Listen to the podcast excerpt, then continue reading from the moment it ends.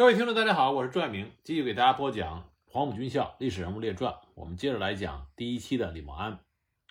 上一集呢，我给大家讲了忻口会战国军的表现。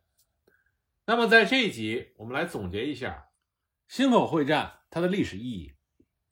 忻口会战是抗战初期华北战场规模最大、战斗最为激烈、战斗时间持续最长的对入作战。最为难能可贵的是。这次会战打出了中华民族的国威军威，打击了日寇猖狂的气焰，对华北乃至全国的抗战影响都非常的巨大。不过，据李默安回忆，当年国内对忻口会战的宣传很不够。由于国民党政府的新闻机构设置于南京，到华北抗日战场来的记者不多，所以也有消息及时见诸于国内外的报刊。但远没有反映出作战的面貌和宣传好抗日将士的英雄事迹。当时宣传的重点是在上海的八一三抗战和后来的台儿庄抗战上。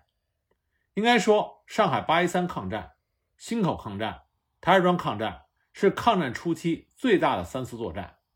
而且，由于忻口会战是国民党和共产党一同进行的，本来应该很好的宣传一下。但是由于种种的制约，没有能够形成广泛的舆论。一九八一年，李默安应邀回国参加辛亥革命七十周年的纪念活动，这是李默安第一次回到大陆。时隔四十余年，新中国对于当年忻口会战的宣传仍然是不尽人意，所以李默安就写信给山西省政协，希望能够很好的宣传这个战役，总结历史经验，告慰英灵。尤其是要通过忻口战役的宣传，让中华民族子孙汲取只有民族的团结才能够抵御外侮、振兴中华的道理。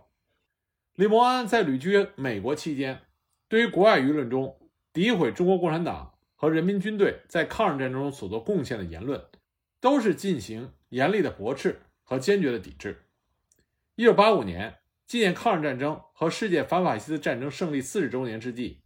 美国纽约的一家华文报纸《世界日报》在八月二十日刊登了一条关于大纽约地区三民主义统一中国大同盟这样一个组织主办纪念对日抗战胜利座谈会的消息。消息中说，有人在会中以亲身经历为证，指示中共从未为抗战尽过一分力。李默安呢看到这份消息之后，非常气愤，他对前来采访的记者发表谈话。李默安说。以我在抗战期间的亲身经历可以证实，抗战的胜利是由国共两大政党合作和人民团结争取来的。李默安向记者陈述了忻口会战期间所经历的事实。他特别指出，在忻口会战期间，八路军为了策应国民党的正面作战，主动在敌后出击，切断了敌人的补给线，给敌军增加了许多困难。这无疑有利于这一会战的正面作战。在这一会战中，国共两军充分发挥了同仇敌忾的合作精神。在采访中，李默安还说，由于国共两党通力合作、致力抗战，才取得了抗日战争的胜利。这一胜利洗刷了国家民族近百年来所受的压迫和耻辱。今天，全国各族同胞万众一心搞建设，这是中国近代史上空前的优良环境，其相当的时日。一定能够成为经济强国，希望国人珍惜，共筑其成。李默安的这篇谈话后来发表于一九八五年九月三日的《光明日报》。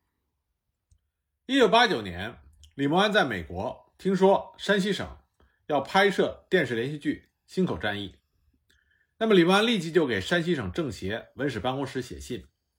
他在信中说：“清接国内有人来信称，据报载影视消息。”司有正拍摄忻口抗日战役的电视剧。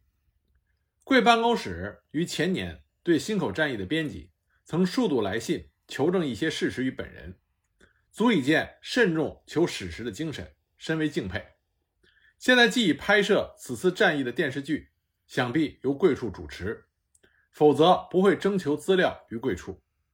本人以一个亲身参加这次战役者，特提出一点意见，供先生参考。李默安接着说：“忻口会战是战地军民大团结，国共两军第一次密切配合对日坚强作战，即国民党军坚守阵地，挡住日军的南进；八路军在敌后烧飞机、毁汽车，攻袭交通要点及城市，使敌人补给线路断绝，全赖空运，把敌人打成瘫痪于忻口战场，形成彼此动弹不得的焦灼状态的一次大胜利。由于娘子关失守，太原受到威胁。奉命放弃忻口阵地，主动后撤。这是八年抗战中唯一不是被敌军在阵地击破之后后撤的一次。总观这次战役，打破了敌人妄称想迅速直下太原的狂妄，算是有成果的，是由战地军民大团结对敌奋战而取得的。这应该明确的指出，使观众加深印象，认识到只有大团结。才可以产生大力量，对付任何事物才可以排除艰困而取得成果。进入现实国家的四化建设，以及今后永保国家的强大，都需要如此。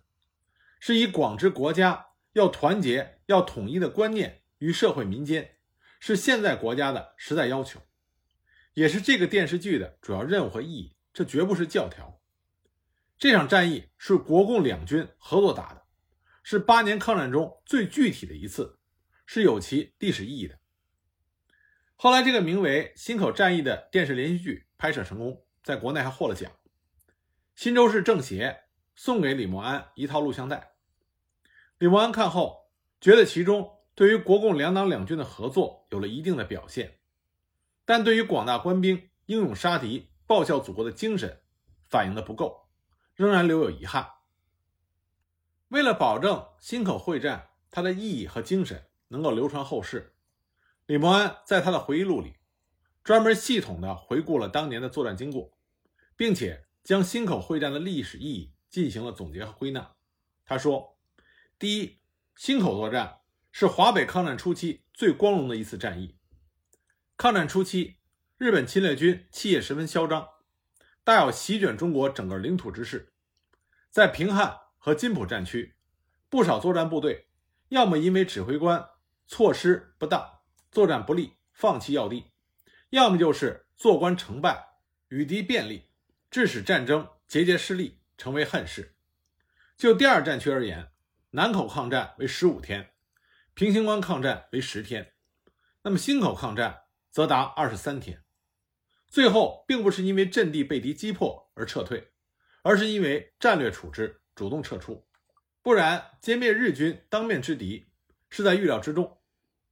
就抗战初期华北作战的整体分析，只有忻口作战给日军的打击最为严重，严重挫伤了日军的锐气，为中华民族增添了光荣，也鼓舞了全国军民的抗日信心。忻口会战虽然没有以最终的全面胜利载入史册，然而其创造的光荣战绩是永存的。在战争中牺牲的我国数万官兵，其为国为民前赴后继的精神是永存的。这次战役的成果和精神被全国军民所称颂。卫立煌和李默安等众多的将士坚决抗日的立场和劳苦，也为全国军民所称颂。忻口会战不仅在国内，而且在国际也产生着重要的影响。如英国著名记者詹姆斯·贝特兰在他的著作。《华北前线》一书中，就有重要的章节记述忻口会战。他写道：“忻口战役是华北抗战高潮的标志，是指示抗战前途的一个很有意义的吉兆。这次大战所以值得人注意，不但因为两军都遭受到重大的损失，同时因为华北的日军第一次在阵地战中受到致命的挫折，这是最猛烈的一次大战。”当年巴黎的《救国时报》也曾经发表文章评述忻口战役。文章说，在晋省及晋东北，我军采用灵活的战术突击的方法，出奇制胜，使日寇四面受敌，不知所措。如此下去，寇军必然精疲力竭，一败涂地。文章特别称赞了八路军在敌后游击和发动群众抗战的战术特点，称在山西之华军异常强固。在许多地方，一切男女壮丁都参加抗战。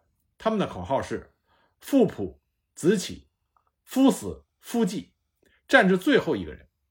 他们的这种精神加以华军的突出反攻，使得日军感觉到极大的困难。忻口战役第二个意义是，它树立了全民抗战的典范。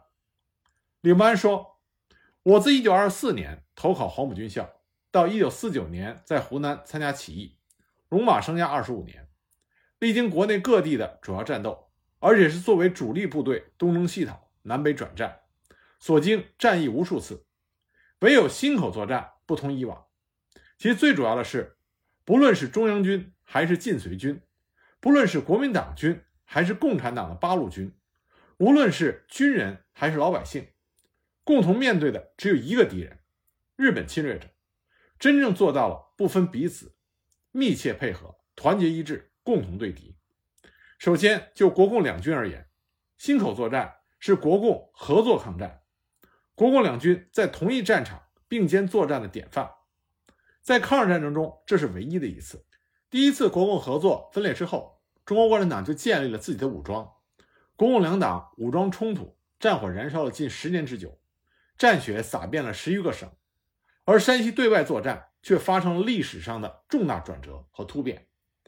国共两军不久之前还是对立对打的，突然之间变成了在同一战场一致对外作战的袍泽。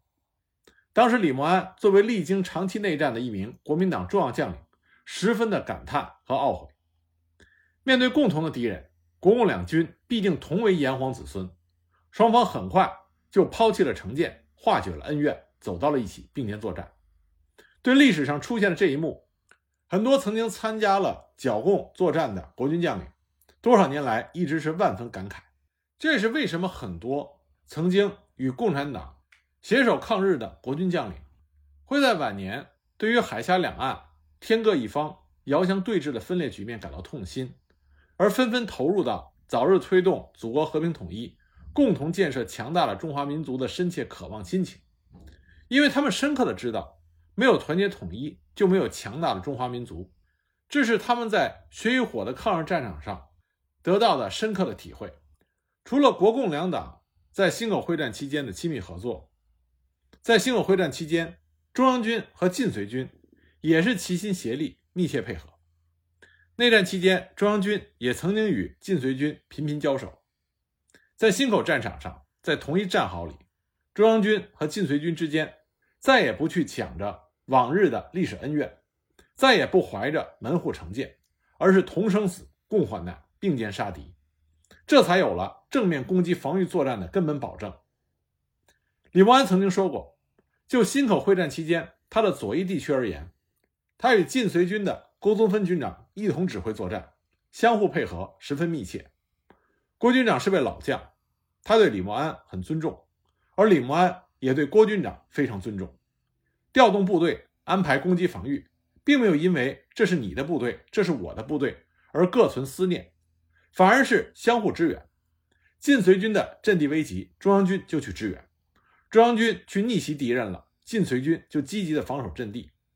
伤血流在一起，死遗体躺在一块儿，这样就充分的发挥了战斗力。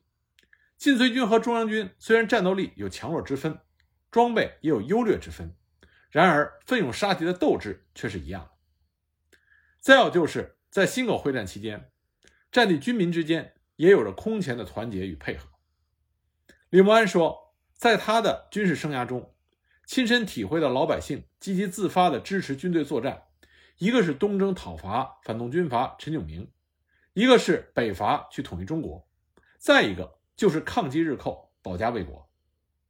在忻口作战中，当地群众有的避难去了，也有不少人留下来，主动的帮助军队做事，投身于战斗之中。他们有组织的，或者是自发的，帮助抗日将士运粮、运弹药，主动担负为前线做饭、送饭的任务，还有的帮助抬担架、救护伤员。在军队驻地，老百姓把自己的房子让出来，让军队住。把粮食、蔬菜拿出来供军队用。朴实勤劳的中国老百姓在对日作战、保家卫国中，也是不惜牺牲、不惜任何代价。李默安说，他的感受是，抗战时期的部队最好带，他们格外的服从命令、听从指挥，作战格外勇敢，斗志格外的高涨。面对老百姓纪律严明，侵犯和伤害老百姓的现象极为少见。后来有人曾经去新口大白水、刘庄和蒙腾村采访，听到当年经历新口会战的老人讲了一些小事，很值得深思。在刘庄，七十八岁的老人刘存志说：“南军住在村里，对老百姓挺好，没有逃难的百姓留下来给部队做饭、送饭、送弹药。我们给南军做事，他们要么留下我们吃饭，要么给点钱。他们吃老百姓的菜，给钱一毛两毛的。他们是来打鬼子的，老百姓欢迎他们，不要钱他们不依，一定要给。”大白水村七十二岁的老人王德清回忆说。新口战役时，我十四五岁，家里人躲出去了，我没去。我要留下看着队伍杀鬼子。那几天，有几个中央军对我说：“你们家的人都走了，鸡没人管，就给我们吃了吧，我们给你钱。”我说：“吃就吃呗，为了打鬼子，俺不要钱。”那几个中央军不依，拉着我到他们的伙房去取钱。我家有十二只鸡，给了不少钱。那个队伍可规矩了。该村八十岁的老人王友友回忆说。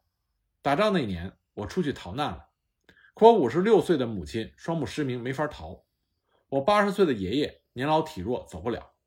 中央军来了，就把他俩藏在地窖里，不让出来，一连半个多月。不管仗打得怎么厉害，中央军都按顿来给他们送饭。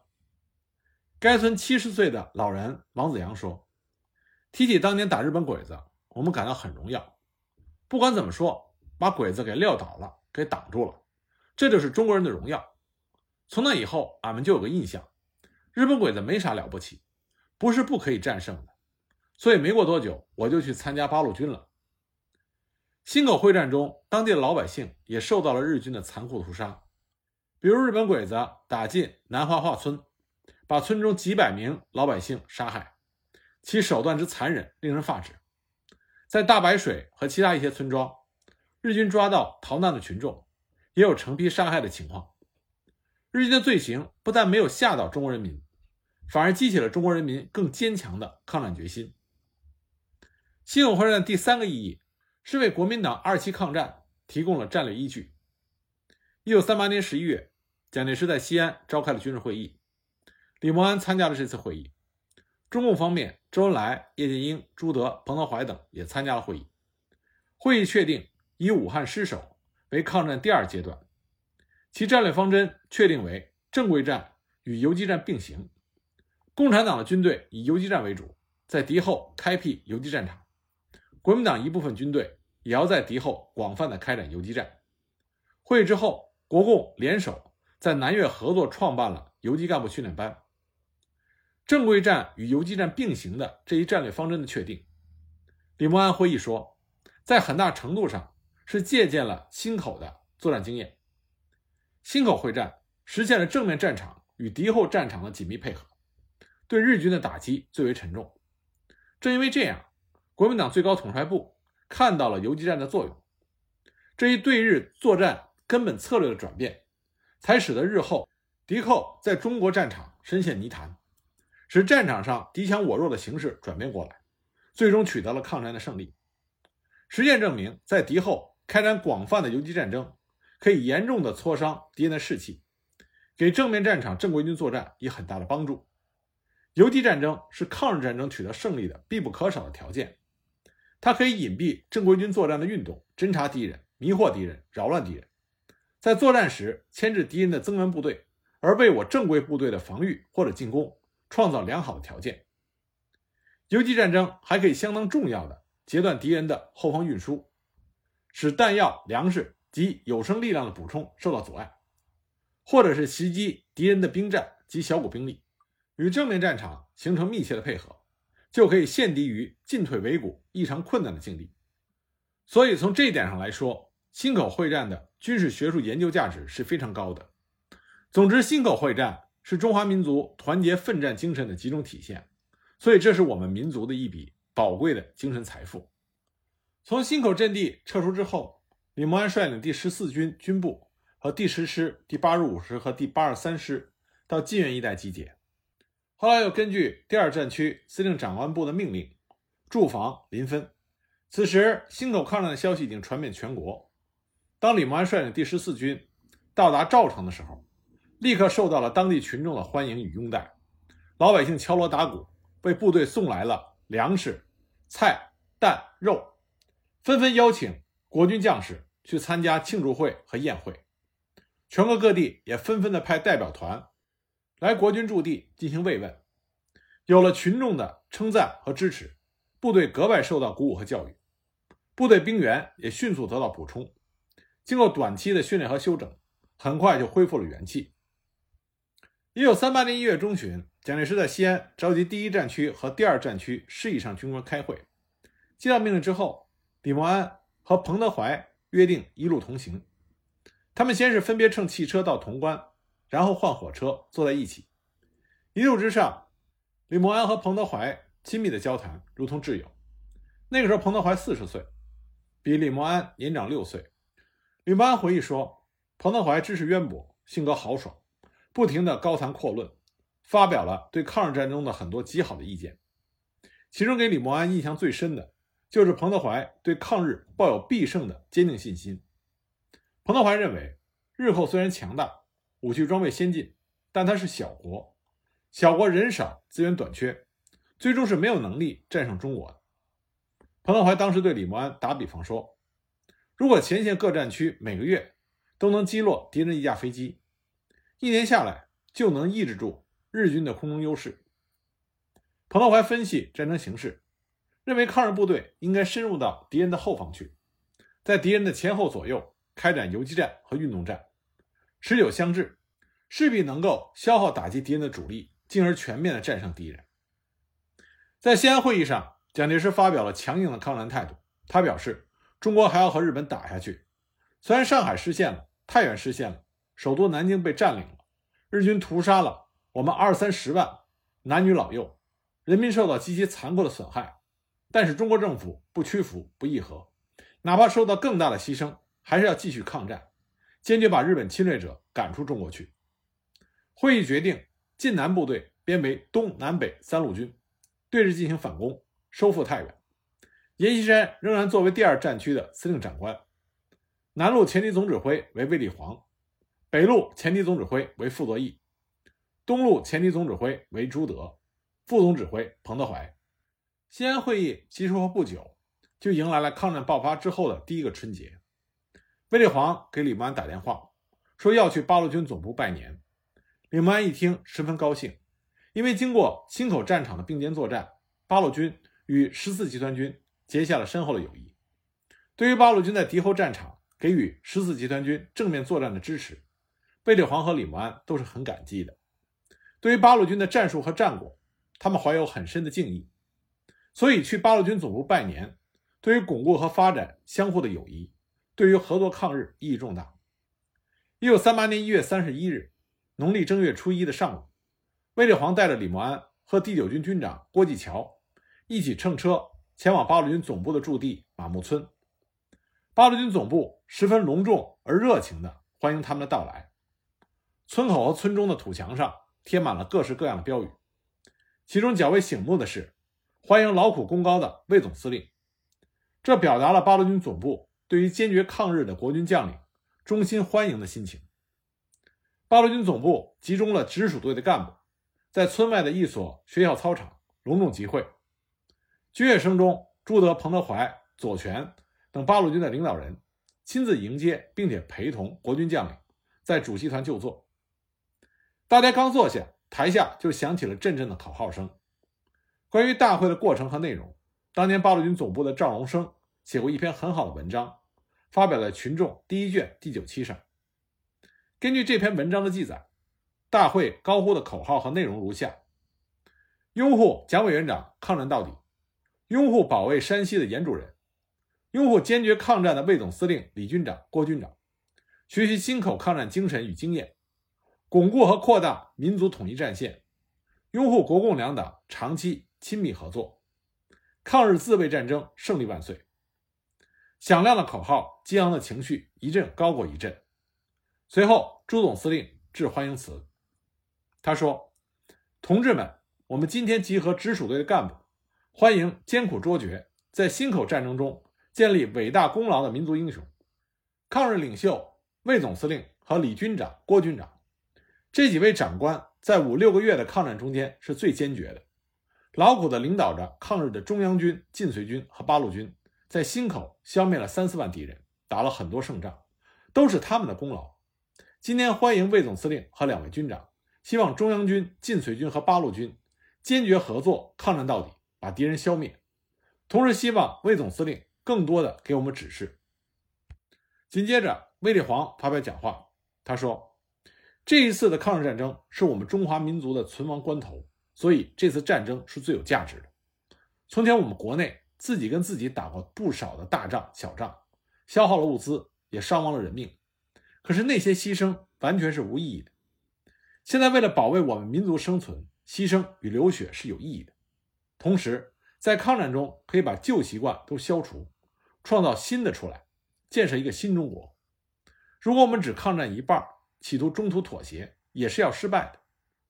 我很久就想来看朱总司令及诸位同志，好多次都是因为临时有事没有能来。今天能够来到这里，看见大家精神活泼，非常高兴。我知道八路军确实是抗日，是复兴民族的最精锐的部队。尤其是抗日的方法和经验都非常丰富，希望以后不要忘掉责任，不要忘掉自己是中国最精锐的军队的一部分，去和日本作战。谁都明白，把日本打出去以后，我们才能建设好国家。所以，不管是军是民，大家的目标就是把日本打出去，是把日本势力完全消灭了，使世界上没有侵略人的国家。我们要在中国境内做一个世界上反侵略的模范。刚才朱总司令提到过忻口战争，我觉得我非常惭愧的是没有把那些敌人完全消灭。那时，如果我们能把那股敌人完全消灭，华北问题可以说解决了一大半。可是我们没有尽到我们的力量，像杨明堡烧毁敌人大批飞机，截断平型关、雁门关，使敌人得不到接济补充，这对于忻口战争有极大的帮助。这正是诸位的努力。同志们，我们不单消灭了几万敌人就算满意，今后我们要把敌人消灭完。能得大胜利就是大胜利，能得小胜利就是小胜利，几千几百个小胜利就会凑成一个大胜利，直到我们完全胜利，才达到我们最后的希望。将来我们在一个战场上，希望我们能够消灭更多的敌人。卫立煌的讲话赢得了大会热烈的掌声和口号声。紧接着，李默安站起来发表了讲话。他讲话的全文如下：诸位同志，今天兄弟来看望朱总司令，蒙诸位欢迎，实在不敢当。看见诸位热烈抗战的情绪，心中十分兴奋。这一次的抗战关系我们国家的存亡，不愿做奴隶的人，有良心、有热血的中华儿女，除去极少部分的卖国汉奸，都认清了，只有抗战到底才是我们唯一的出路。所以，全国上下都下了决心，一直干到底。使我们的国家不亡，使我们不做奴隶。抗战必定要有坚决的认识，这是我们应有的第一个认识。我们是四万万七千万人的国家，敌人虽然用尽他的大炮、飞机、坦克车，但绝不能消灭我们的民族。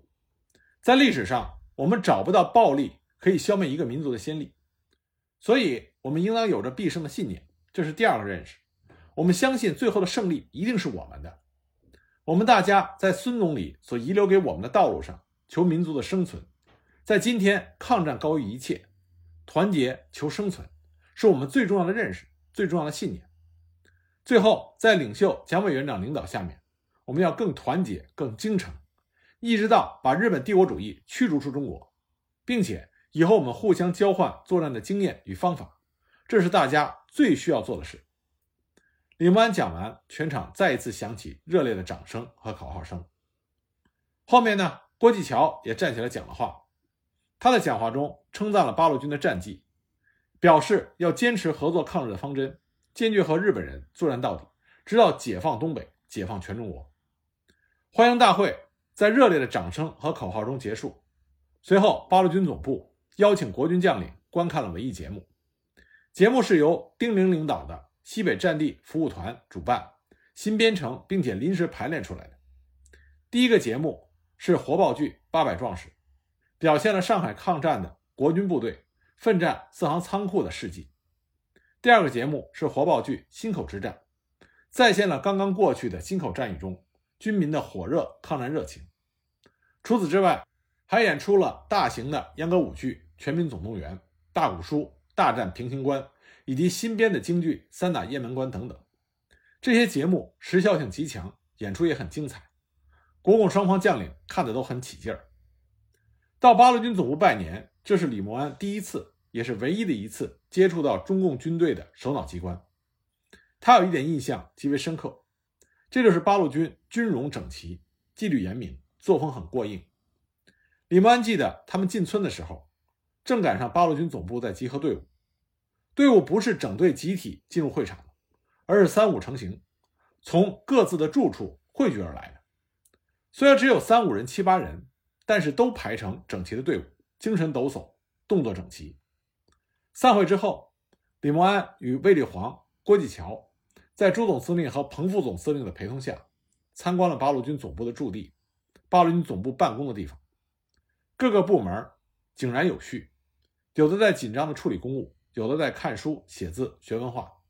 所到之处，没有看到一丝闲散的风气，处处令人振奋。